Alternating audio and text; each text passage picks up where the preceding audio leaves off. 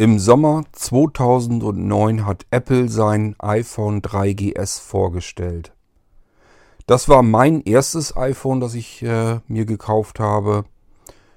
2007 kam ja äh, überhaupt das iPhone auf den Markt, das allererste.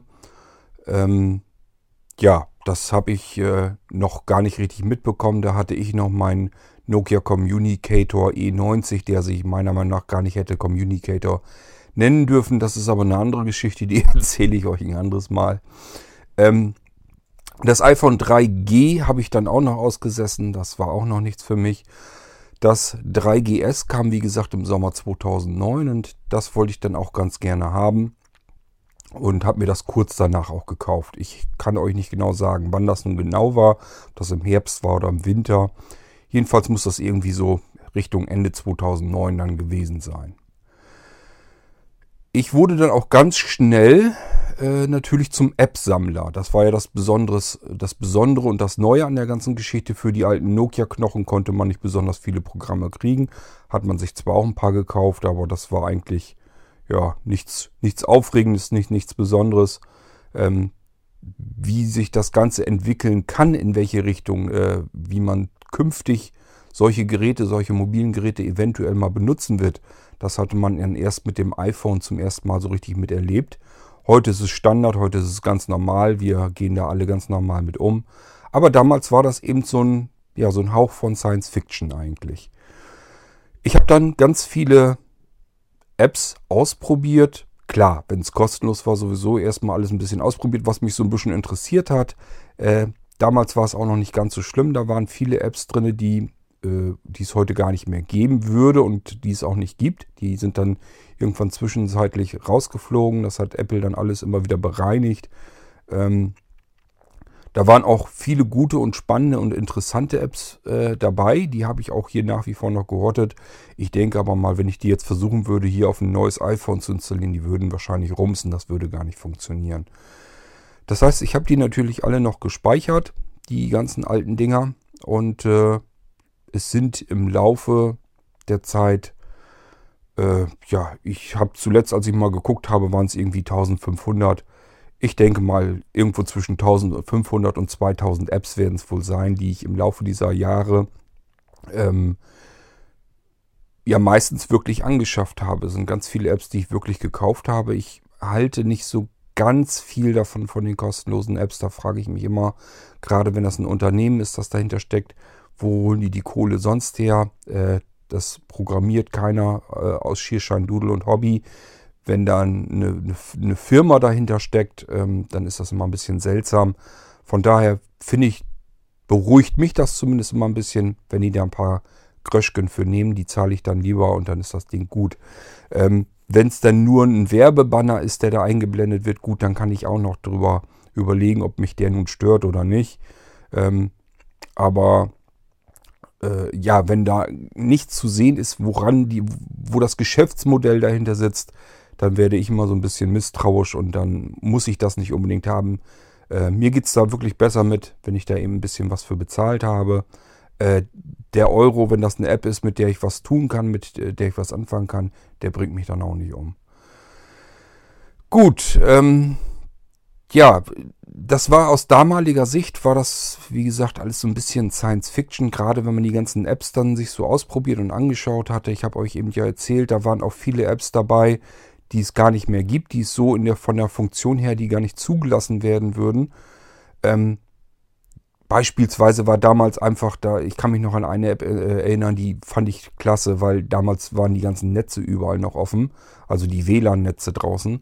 Und da gab es halt eine App im App Store, die hat nichts anderes getan, als die ganze Zeit zu schauen, gibt es irgendwo ein offenes WLAN? Wenn ja, log dich ein.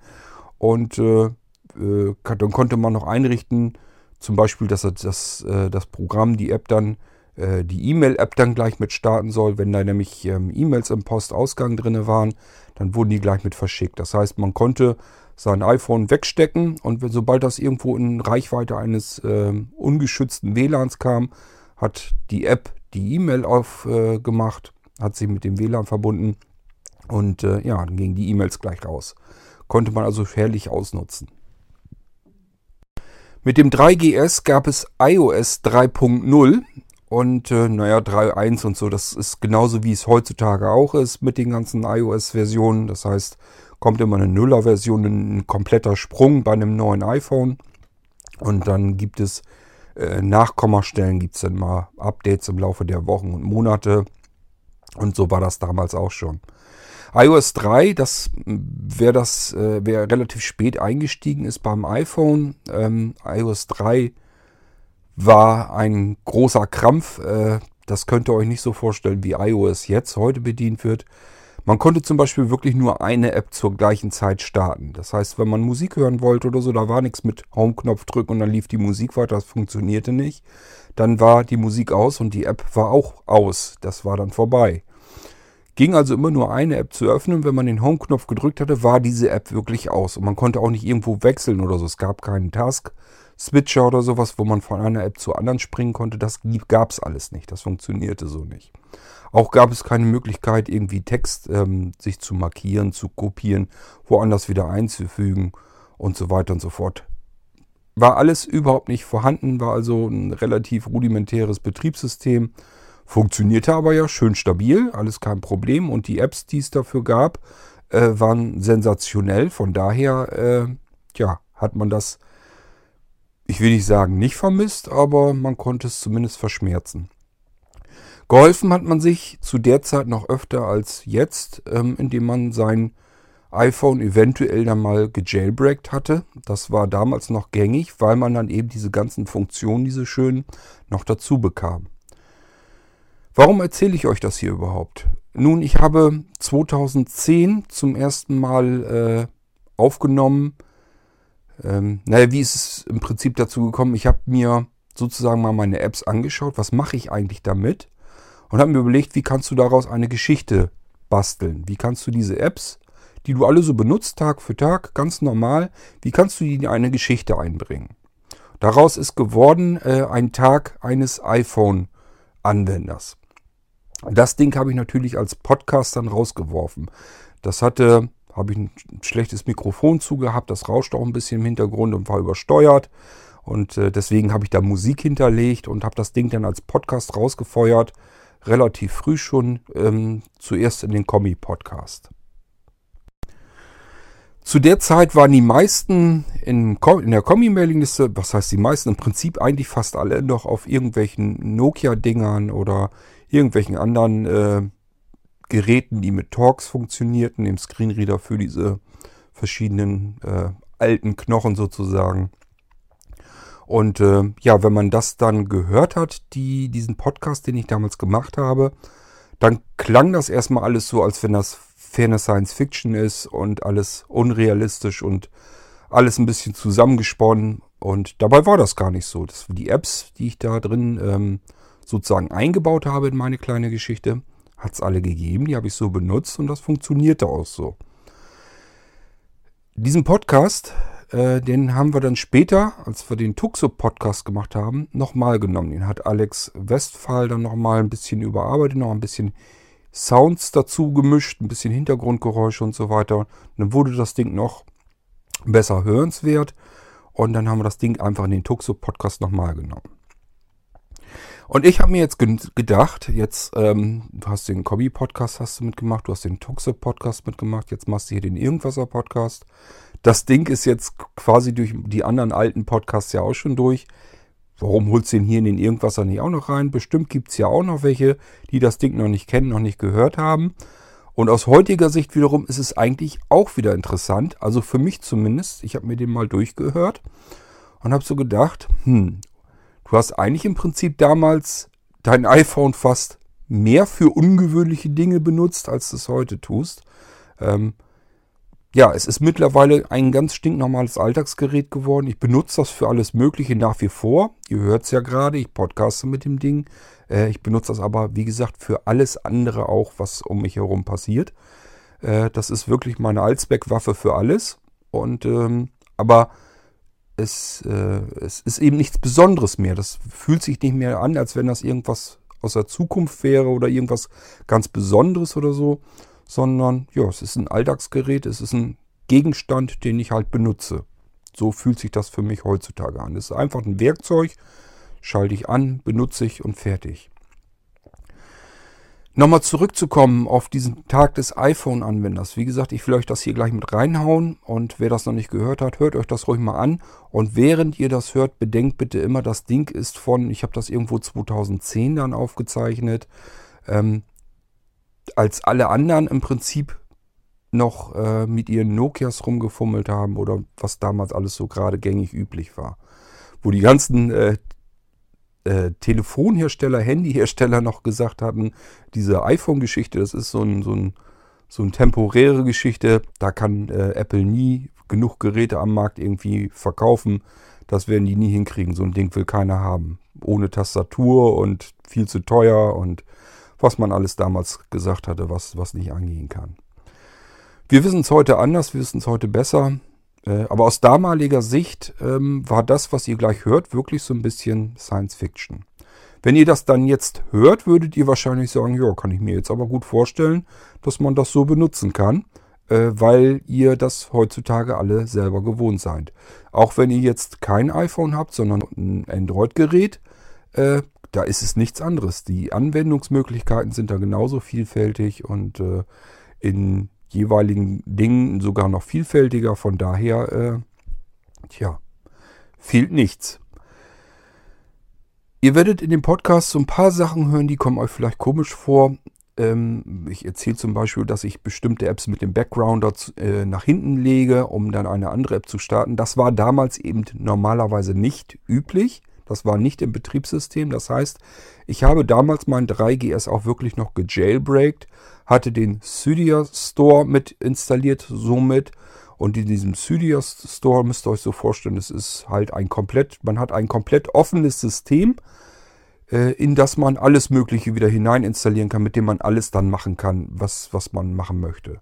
Das ist so ähnlich. Ich äh, finde das immer interessant, wenn die Leute sagen, ich benutze Android, weil das ein offenes System ist. Ähm, deswegen muss ich kein Android nicht unbedingt benutzen. Äh, pff, da kann ich das iPhone nehmen, macht mir das offen, wenn ich das unbedingt offen haben will. Ich habe euch ja schon an anderer Stelle oft genug erzählt, warum ich es eben bei einem Smartphone, das ich immer bei mir trage, warum ich es da nicht offen haben möchte.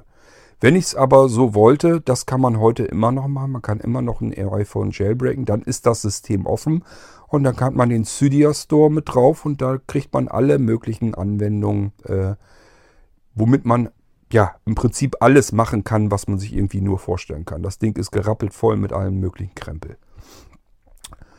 Mittlerweile ist es aber so, äh, dass ich es einfach nicht mehr brauche und die meisten brauchen es halt auch nicht, die ein iPhone heutzutage benutzen. Ähm, soweit ich weiß, ist das diese ganze Geschichte mit dem Jailbreaken und dem Cydia Store und so ist ganz äh, rapide runtergegangen. Das ist nicht mehr ganz oft, dass die Geräte ähm, geöffnet werden. Die meisten machen das eigentlich nur noch, um die paar Apps, die sie da haben wollen, äh, kostenlos, also Raubkopien sich auf ihr Gerät zu installieren. Finde ich immer ein bisschen affig, weil äh, wenn eine App wirklich gut ist und wirklich praktikabel ist und dann kostet die ja wirklich nur so ein, zwei Euro, nun gut, ich sehe das vielleicht aus einer anderen Sichtweise. Ich programmiere selber und wenn ich dann bedenke, ähm, wenn ich an irgendwas ja mehrere Tage oder so gesessen habe, da sitzt ja dann auch Arbeit drinne und äh, gut, ich äh, verkaufe meine Apps ja äh, meistens nicht, also die Programme, die ich schreibe. Äh, aber ich kann mir halt vorstellen, wenn ich jetzt so eine App hier habe fürs iPhone, dass da irgendwann mal jemand dran gesessen hat und der hat da wirklich Arbeit reingesteckt und wenn der da einen Euro oder zwei Euro für nimmt, dann finde ich das lächerlich. Und dann kann der das auch kriegen. Äh, deswegen würde ich nie auf die Idee kommen, mir das Gerät zu öffnen und dann diese App versuchen, irgendwie mir äh, per Raubkopie auf das Gerät zu bekommen. Das ist äh, ja affig. Aber gut, muss ja jeder selber wissen, was er da tut. Okay, äh, aber nur, dass ihr wisst, mit diesem Backgrounder und so, äh, wo das noch herkommt, das kommt halt aus den Jailbreak-Zeiten noch. Man konnte damals eben keine mehreren Apps äh, gleichzeitig laufen lassen. Mit dem Backgrounder ging das eben. Konnte man sagen, hier, äh, schalt zurück. Dann lief diese App weiter und man konnte eine andere sich noch dazu holen. Man musste dann wirklich, äh, ich kann euch nicht mal mehr genau sagen, wie es genau funktionierte. Ähm, ich glaube, man musste dieses Symbol dann irgendwie antippen. Ich weiß es gar nicht mehr genau. Das ist so lange her, muss man sich mal überlegen, sind äh, sieben Jahre her schon wieder. Wahnsinn, was ich in der Zeit alles getan hat. Gut, jetzt will ich euch aber auch nicht länger aufhalten. Ihr wisst jetzt jedenfalls mal, wo dieser Tag des iPhone-Anwenders herkommt, dass das so ein bisschen eine Geschichte ist, die habe ich mir ähm, zwar zusammengebaut, äh, aber sie ist nicht alles, ist nicht alles irgendwie aus der Luft gegriffen, sondern es ist aus Bestandteilen, die ich damals schon benutzt habe, so. Äh, das heißt, die Einsatzmöglichkeiten, die ich hier dann in der Geschichte erzähle, das habe ich wirklich alles damals auch so benutzt und das funktionierte genauso, wie ich das hier beschreibe in dem Podcast. Ihr wisst dann jetzt auch, dass das Ding zum ersten Mal 2010 äh, im Kommi-Podcast gelandet ist. Das war so etwas später, paar, ich weiß gar nicht, zwei Jahre später oder was, haben wir sie im Tuxo-Podcast dann reingeholt. Der Alex hat es ja nochmal überarbeitet ge äh, gehabt und dadurch wurde das Ganze auch noch ein bisschen hörenswerter, finde ich. Macht mehr Spaß zu hören. Ja, und ich habe mir gedacht, äh, wenn wir es da schon drin haben, im Irgendwasser gibt es vielleicht auch noch Leute, die sich das noch nicht angehört haben. Und selbst äh, diejenigen, die es vielleicht damals gehört haben, sind ein paar Jahre her, ist ganz witzig irgendwie sich das jetzt nochmal anzuhören, nachdem so viele Jahre vergangen sind. Heute ist das, was ich da in dem Podcast erzähle, im Prinzip nichts Besonderes mehr. Kann jeder selber auch so machen. Trotzdem finde ich, hört sich es, wenn man es äh, in der Kette hört, also so Schlag auf Schlag. Ich habe das ja alles auf einen Tag komprimiert, die ganzen Einsatzmöglichkeiten. Äh, klingt es dann trotzdem noch relativ futuristisch. Vor allen Dingen klingt es un unrealistisch. Äh, es sei denn, man hat da eine Powerbank immer dabei, denn äh, wenn man das iPhone so benutzen würde, äh, wie ich das hier in dem Podcast in der Folge dann vorgestellt habe, also den einen Tag komplett Power hindurch, ähm, dann würde der Akku das nie im Leben mitmachen. Der war nach einem halben Tag allerspätestens platt. Gut, jetzt will ich euch wirklich nicht länger aufhalten. Hört euch die Geschichte, den Tag des iPhone-Anwenders einfach nochmal an. Kommt von mir, kommt von Herzen. Also äh, ja, hört es euch an und äh, wenn ihr mögt, könnt ihr mir mal was dazu schreiben, wie ihr sowas noch findet, ob ihr das äh, gern gehört habt oder nicht. Und ob ihr das schon mal gehört habt, würde mich auch interessieren, wo ihr das zum ersten Mal gehört habt, dass ich mal mitkriege, mitbekomme, ob ich euch von Podcast zu Podcast schon mit übernommen habe sozusagen oder ob ihr das jetzt vielleicht zum ersten Mal hört und die anderen Podcasts gar nicht kennt. Gut, das soll es für heute dann nämlich auch schon erstmal jetzt wieder gewesen sein. Hier kommt jetzt der Tag des iPhone-Anwenders und ich sage Tschüss bis zur nächsten Folge. Euer Kurt Hagen.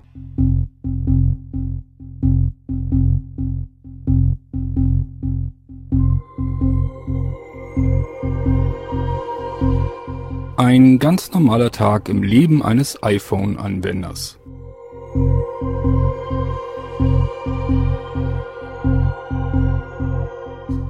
7 Uhr. Der Wecker klingelt. Natürlich ein iPhone und natürlich klingelt es nicht einfach.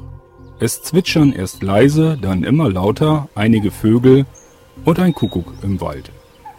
Ein kleiner Bach ist plätschern zu hören und das Display wird langsam heller und versucht die fehlende Morgensonne mitten im tiefsten Winter zu ersetzen. Ich schlage auf das Display, das iPhone verstummt und ich drehe mich nochmal genüsslich um. Beim nächsten Mal verkneife ich mir einen erneuten Befreiungsschlag auf die Schlummerschaltfläche, weil mich das leise Geplätschere des Baches langsam doch dringend ins Bad animiert. Gestern habe ich mich mit meinem Lieblingsradiosender in den USA wecken lassen. WLAN und Internet machen es ja möglich. Morgen lasse ich mich aber wieder mit meiner Lieblingsmusik aus meiner iPod-Bibliothek wecken. Irgendwie macht mich das schneller munter. Verschlafen richte ich mich auf, beende das Weckprogramm, das mich nicht schlafen lassen will, und starte mit iNetWall, mein liebstes Wake-On-LAN-Programm, auf dem iPhone. Dort werden mir meine im Netzwerk verfügbaren Computer angezeigt.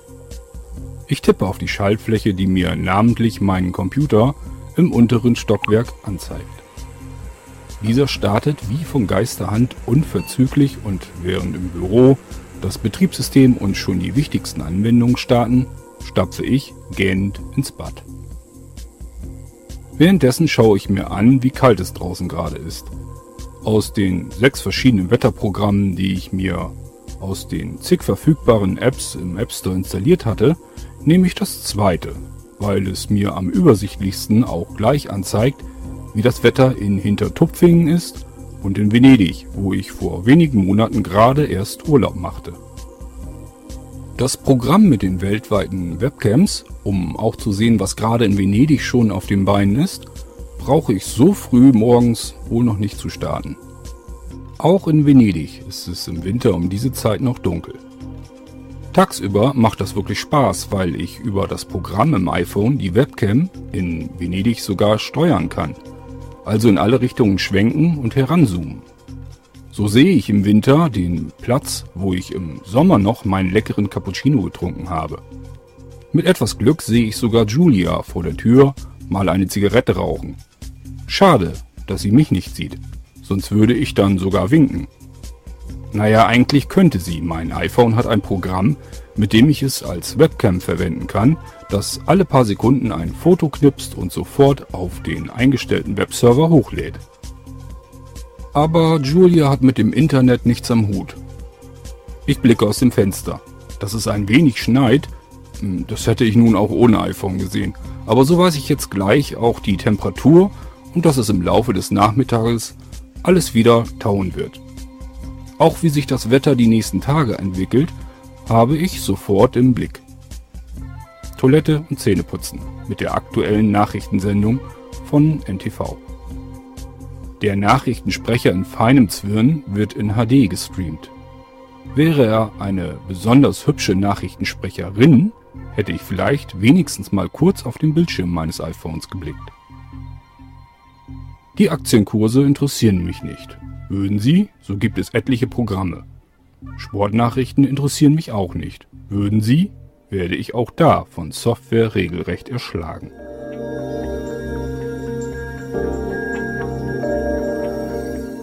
Ich stapfe die Treppe runter, in die Küche. Last FM spielt dazu meine Lieblingsmusik im Radio, natürlich vom iPhone. Bei einer Tasse Kaffee, die kann das iPhone leider immer noch nicht kochen, zumindest habe ich dafür noch kein Programm gefunden, überlege ich, dass ich ja noch für das Abendessen einkaufen muss. Äh, welches Abendessen? Mit Backgrounder drücke ich das Radio in den Hintergrund und starte eine Rezeptdatenbank mit mehreren tausend Rezepten. Es wird eine Reispfanne geben und den Nachtisch habe ich mir auch schon ausgesucht. Das Programm wirft mir auf Knopfdruck alle nötigen Utensilien in eine Einkaufsliste. Die automatisch generierte Liste ergänze ich noch um einen Pfannenwender, da mein Alter wirklich nicht mehr appetitlich aussieht. Ich durchfliege beim zweiten Kaffee meine E-Mails auf dem iPhone, nachdem ich Lust auf Shoutcast Radio hatte, um orientalische Musik zu finden. Vielleicht macht mich das jetzt wenigstens wach. Im Heise-Programm schaue ich noch schnell die aktuellsten Technik-News an. Schrift und Farben sind meiner Retinitis pigmentosa angepasst, sodass ich die Zoom- und Invertiereinstellungen meines iPhones noch nicht einmal aktivieren muss. Danach ist die Tageszeitung dran, ganz altmodisch aus Papier. Jetzt starte ich eine der zig Lupenprogramme auf meinem iPhone, um über die eingebaute Kamera die viel zu kleine Schrift der Tageszeitung zu vergrößern. Da ich blendempfindlich bin, drücke ich dreimal schnell hintereinander gefolgt die Home-Taste und die Anzeige der Kamera wird invertiert. Weiße Schrift auf schwarzem Grund viel angenehmer. Ich beschließe faul zu werden, drücke den Auslöser, speichere das Bild eines Artikels ab und lade es in die nun geöffnete OCR-Texterkennung wieder hinein. Dann starte ich noch den integrierten Screenreader VoiceOver auf meinem iPhone, wechsle wieder in das Texterkennungsprogramm, das zwischenzeitlich den Text darstellt, der mit einer Fingerbewegung nun vom Screenreader vorgelesen wird. Schade, die Texterkennung ist noch nicht so besonders gut und ich verstehe nur Bruchstücke, die VoiceOver mir vorzulesen versucht. Da freue ich mich schon auf das nächste Update. Hm, das Bild an der Küchenwand hängt doch irgendwie schief oder schiele ich nun auch noch? Eine Wasserwaage im iPhone beruhigt mich und rückt es wieder gerade. Aus dem Fenster erkenne ich in weiter Ferne den Bäckerwagen. Ich starte Distance Can passe das Busobjekt im Fokus dem Bäckerwagen in der Größe an und mein iPhone erklärt mir, dass es genau 83,5 Meter bis zum Bäckerwagen sind, den ich in der Kamera des iPhones sehe. Hm, zu weit. Heute keine Brötchen. Ich gehe an meinen großen Rechner im Büro und das angeschlossene iPhone synchronisiert sich, lädt seinen Akku, aktualisiert seine Sicherungsdateien auf den Computer und spielt dazu interessante Berichte von D-Radio über die gleichnamige App, die zudem interessante Infos anzeigt. Am Computer kopiere ich ein paar Dokumente und Fotos sowie eine MP3-Datei in das Dropbox-Verzeichnis auf meinem Windows-Desktop. Im Hintergrund synchronisiert sich dieses Verzeichnis sofort automatisch mit meiner kostenlosen Webdisk, auf die ich im gleichnamigen Programm auf dem iPhone dann zugreifen kann. Die Fotos werde ich mittags meiner Mutter zeigen. Die MP3-Datei ist für den kleinen Neffen als Klingelton. Die Word-Dokumente will ich bei meinem Kunden anzeigen und am iPhone weiter bearbeiten. Die PDF-Datei ist die Bedienungsanleitung für das neue Autoradio, die Dinger werden ja immer komplizierter und ich habe das mit der iPod-Steuerfunktion gestern intuitiv doch noch nicht hinbekommen. Ich starte die Telefonbuch-App mit aktuellem Adressbestand von ganz Deutschland auch dann, wenn ich später mal unterwegs kein Internet habe. Die Adresse des Kunden ist sofort gefunden und in das Adressbuch kopiert. Mein Occasions zeigt mir an, dass in den nächsten Tagen Geburtstage wohl anstehen. Ich starte das Programm. Es ist eine Freundin, die in fünf Tagen 40 wird. Sternzeichen Steinbock, Geburtsstein Granat. Alles das lese ich auf meinem iPhone. Auch das Alter muss ich nicht selbst ausrechnen. Ich bestelle ein Geschenk über das eBay-App, bezahle es mit der PayPal-App den Versandstatus kann ich mir später mit einem der vielen Pakettracker anzeigen lassen. Mit dem Programm Schreibcenter suche ich ein hübsches Geburtstagskartenmotiv und passenden Spruch aus und füge ein paar persönliche Zeilen hinzu. Kontakt aus dem Telefonbuch und weg damit. Die Karte wird am gesetzten Termin pünktlich gedruckt, frankiert und zugestellt. Das habe ich schon öfter ausprobiert.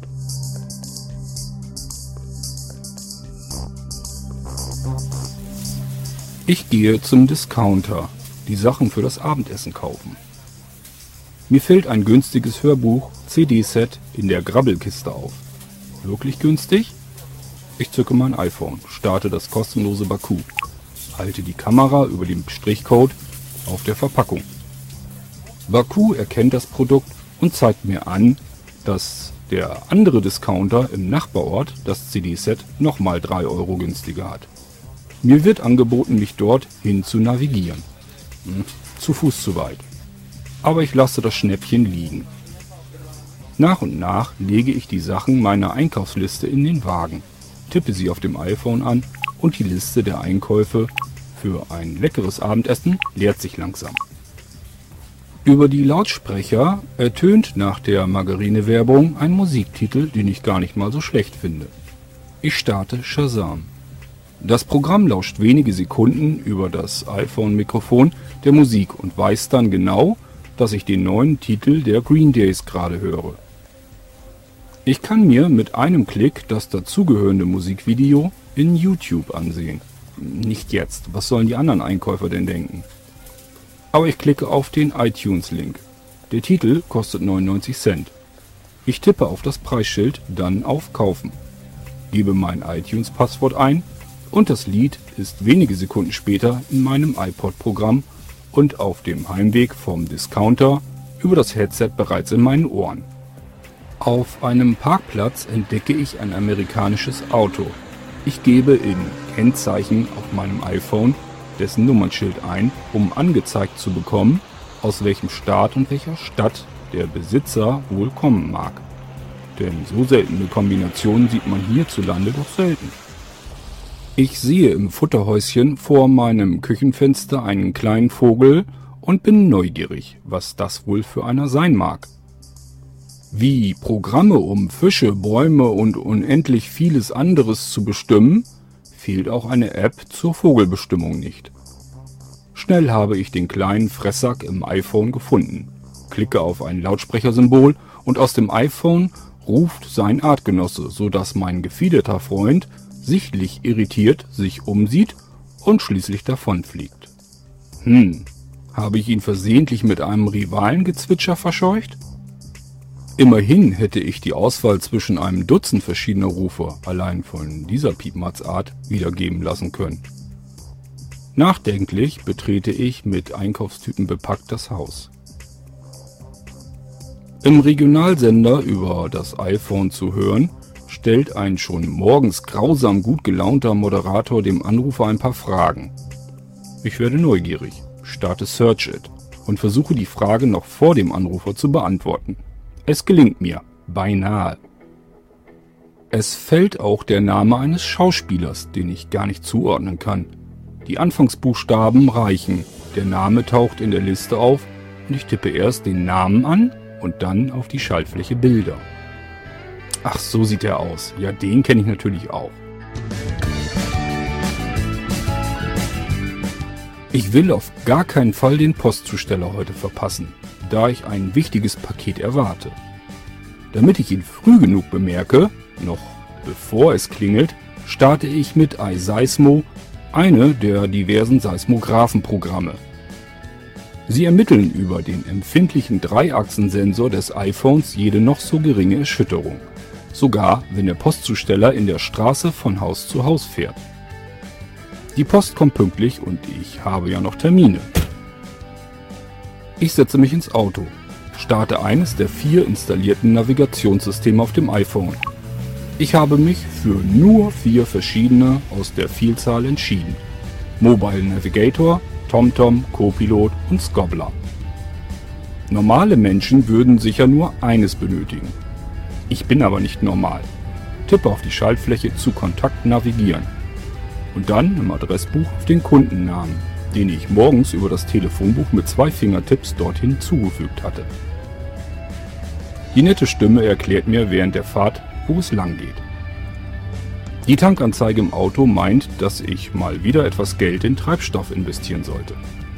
Ich fahre rechts an den Rand und starte ein Programm, das mich fragt, ob es nachsehen darf, wo ich mich gerade befinde.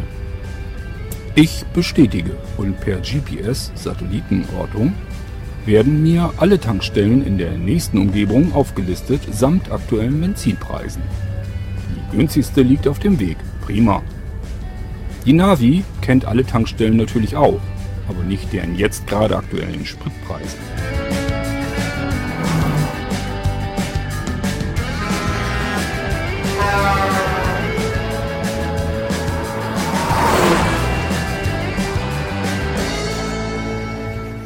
Beim Kunden arbeite ich mit dem begonnenen Word-Dokument direkt auf dem iPhone geladen aus meiner Dropbox Webdisk.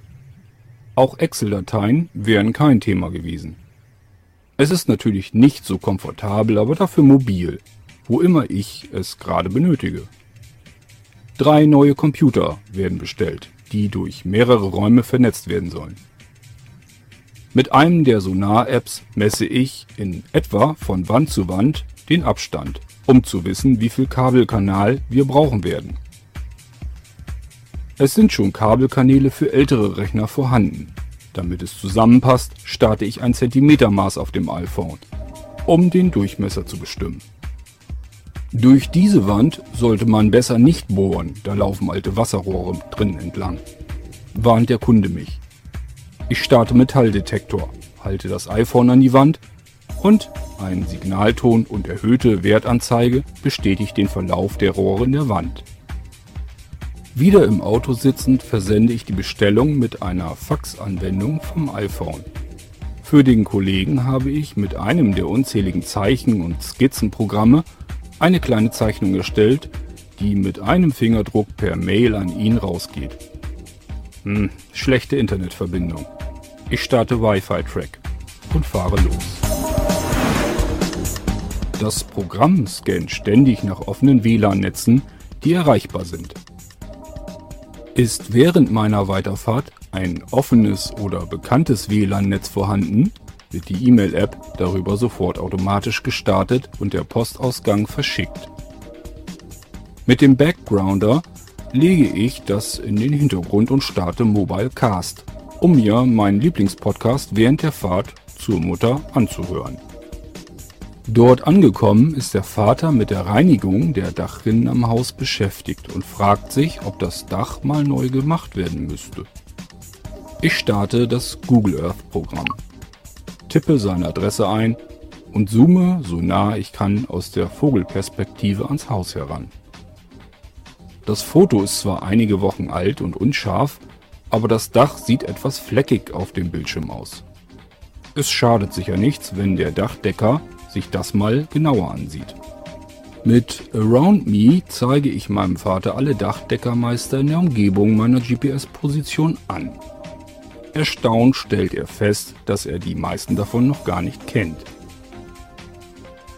Habe ich eigentlich zu Hause meinen Computer heruntergefahren und ausgeschaltet? Ich mag unnötige Stromverschwendung nicht sonderlich starte Mocha VNC und habe den kompletten Desktop meines daheim immer noch laufenden Windows-PCs auf dem Bildschirm. Ich zoome wie im iPhone gewohnt mit zwei gespreizten Fingern hinein, um besser bedienen zu können. Mein Finger steuert zu Hause den Mauspfeil und ich beende mit Fingertippen erst das E-Mail-Programm, dann Windows und auch Mocha VNC wieder. Mit Stromkosten berechne ich spaßeshalber, was mich fast vier Stunden unsinniger Stromverbrauch des Computers genau kosten und gehe guten Gewissens ins Elternhaus, wo es herrlich nach Gulasch und Kartoffeln duftet. Die Mutter berichtet von neuen Nachbarn aus Russland und bedauert, ihre Nachbarin nicht einmal in ihrer Sprache begrüßen zu können. Ich tippe auf iTranslate und gebe Guten Tag, liebe Nachbarin, ich wünsche Ihnen einen schönen Tag in das erste Eingabefeld ein. Dann wähle ich zur Übersetzung aus zig möglichen Sprachen die russische aus. Sofort wird das Ergebnis angezeigt. Na toll, und wie spricht man das nun aus? fragt mich meine Mutter ungläubig. Ich tippe auf den kleinen Lautsprecher neben dem Textausgabefeld und eine angenehme weibliche Stimme spricht gut verständlich und betont den angezeigten Text aus. Geht das etwa mit allen Sprachen? Ich nicke und wiederhole das Vorlesen in diversen Sprachen. Mein kleiner Neffe freut sich über meinen Besuch. Nee, nicht wegen mir, sondern weil er Need for Speed, ein Autorennspiel, auf meinem iPhone spielen darf. Seine etwas größere Schwester bevorzugt eher die Sims 3 oder einen der unzähligen Flipperautomaten. Der russische Nachbar hat einen uralten Traktor auf dem Hof stehen. Das ist bestimmt so ein uraltes Ding noch von vor dem Krieg, berichtet mein Vater am Mittagstisch. Ich starte die App Traktoren aus aller Welt. Dort sind sie alle gelistet. Ich suche nach russischen Traktoren und drücke die Liste im iPhone dem Vater in die Hand. Kurz darauf ein Ja, genau so einer ist das. Genau wie der hier. Aha, wurde zwischen 1948 bis 1956 gebaut. Interessiert studiert er die technischen Daten und die Geschichte zu dem Modell. Sicher nur, um vor dem Nachbarn etwas angeben zu können. Meine Nichte entdeckt daraufhin nun auch Pferde aus aller Welt. Und die restliche Besuchszeit kann ich mein iPhone abschreiben. XYZ aus aller Welt gibt es so ziemlich zu jedem erdenklichen etwas und jedes davon ist enorm interessant. Wieder zu Hause angekommen, fängt mich die Nachbarin mit der Hand an ihrer Wange ab. Sie fragt mich, nuschelnd, ob unsere Apotheke wohl geöffnet hat. Zu viel Zahnschmerzen, um diese nicht dringend mit Schmerztabletten zu bekämpfen, aber zu wenig, um einen Termin beim Zahnarzt zu nehmen. Ich starte die Apotheken-App. Die nächste Apotheke hat heute geschlossen. Im Nachbarort ist aber die nächste erreichbare Rettung. Und ich zeige ihr auf einem Stadtplan im iPhone, wo sich die Apotheke befindet. Gegenüber bastelt der Nachbarbengel mal wieder am Auspuff seines Mopeds herum. Ich starte die App Dezibel und messe die Geräuschkulisse. Nicht schlecht. Ähnliche Werte hatte ich im Urlaub auf dem Flugplatz. Der nächste Fingertipp geht auf Dial Fritz, um mir noch vor der Haustüre anzusehen, wer alles auf dem Festnetz zwischenzeitlich angerufen hat. Mutters Nummer steht unter verpasste Anrufe. Ich tippe darauf und werde gefragt, ob ich über die Fritzbox den Anruf tätigen will oder über mein iPhone. Naja, der Akku hat gelitten. Ich nehme die Fritzbox-Verbindung und mein Festnetztelefon klingelt bereits, als ich die Haustüre von innen schließe. Meine gewünschte Verbindung ist hergestellt, damit meine Mutter mir sagen kann, dass ich die Packung Eier dort vergessen habe. Eine Information, die meiner Meinung nach keinen extra Anruf benötigt hätte. Aber so sind Mütter nun mal eben. Ich wollte noch einen Freund fragen, ob er auch am Wochenende mit zur Geburtstagsparty will und ich ihn abholen soll. Auf das Telefon habe ich jetzt gar keine Lust mehr. Mal sehen, ob er gerade am Computer über Skype erreichbar ist. Ist er nicht und ich beende Skype im iPhone wieder. Und schicke ihm eine SMS, während ich schon wieder Musik über UPnP von an meiner Fritzbox angesteckten 1,8 Zoll Mini-Festplatte abspiele. Ich hätte es auch über eine der IRC-Apps versuchen können, aber wenn schon Skype sagt, dass er nicht anwesend ist, wird er auch nicht im Chat sein. Zum 40. am Wochenende mit dem Auto zu fahren, ist eigentlich nicht schön. Ich würde auch lieber feiern. Ich starte erst Fahrplan, um zu schauen, wann eine Straße weiter am Samstag ein Bus zum Bahnhof fährt und dann den DB-Navigator um auch noch die Zugverbindung zu überfliegen. Die Tickets bestelle ich aber noch nicht. Erst abwarten, was der Freund dazu meint. Mittlerweile ist es früher Abend und während mein Abendessen auf dem Herd vor sich hin brutzelt, blättere ich in einer der fünf installierten Fernsehzeitschriften auf dem iPhone.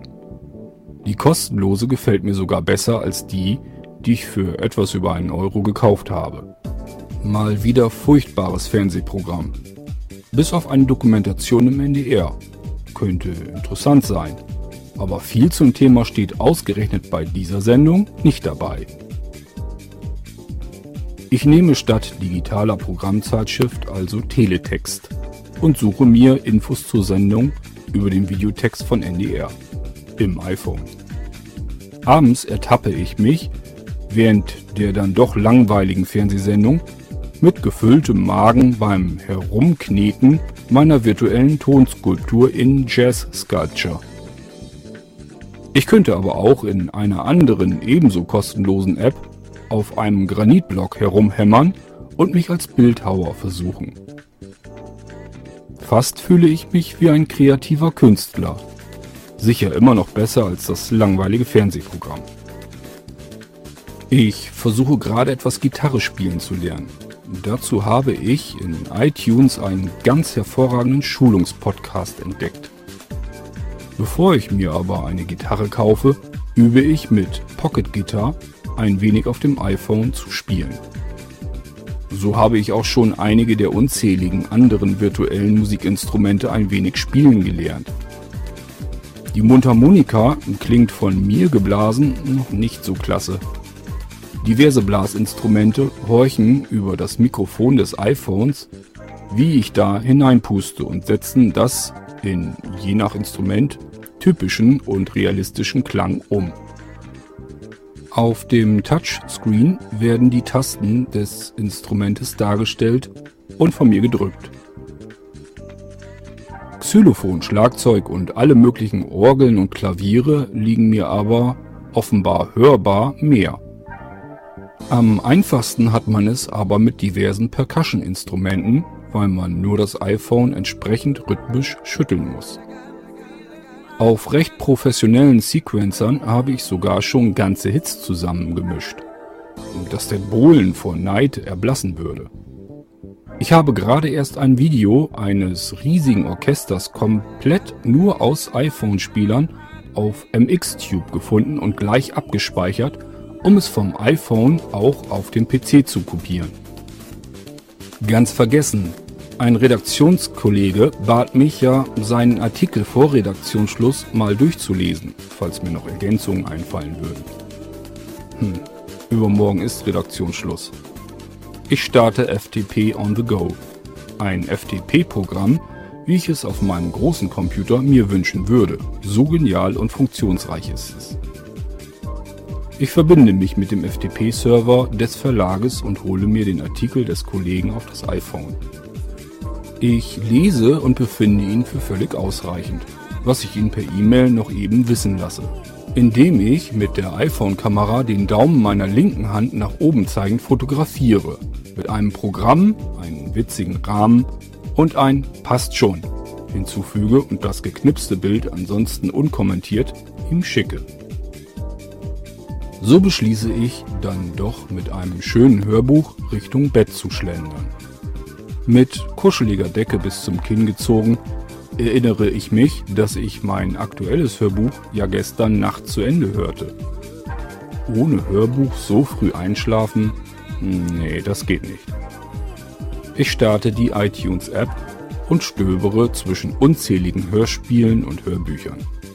Ein Kishon für 5 Euro mit 2 Stunden Spielzeit klingt fair.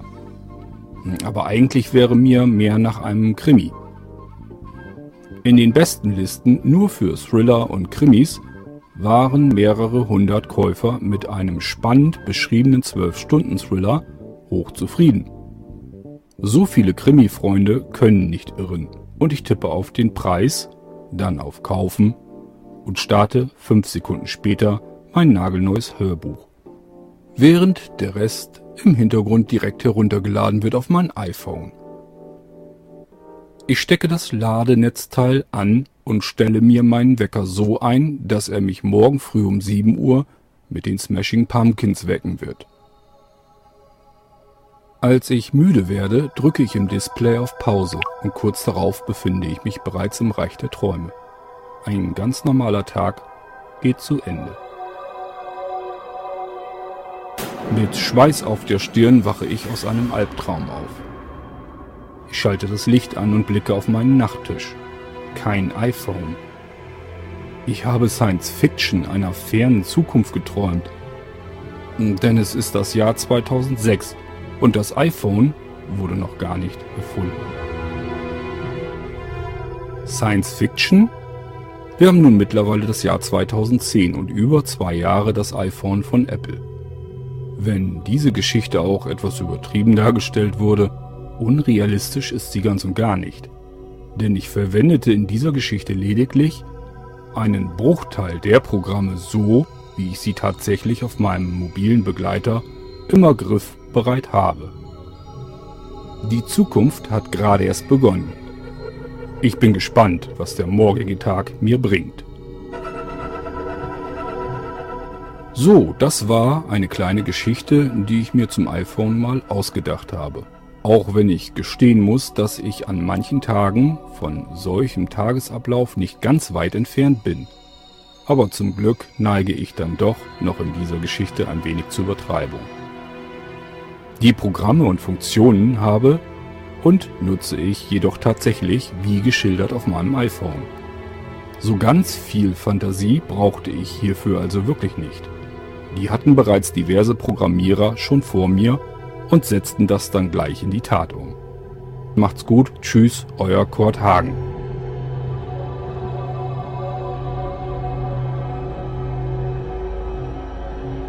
Hinweis.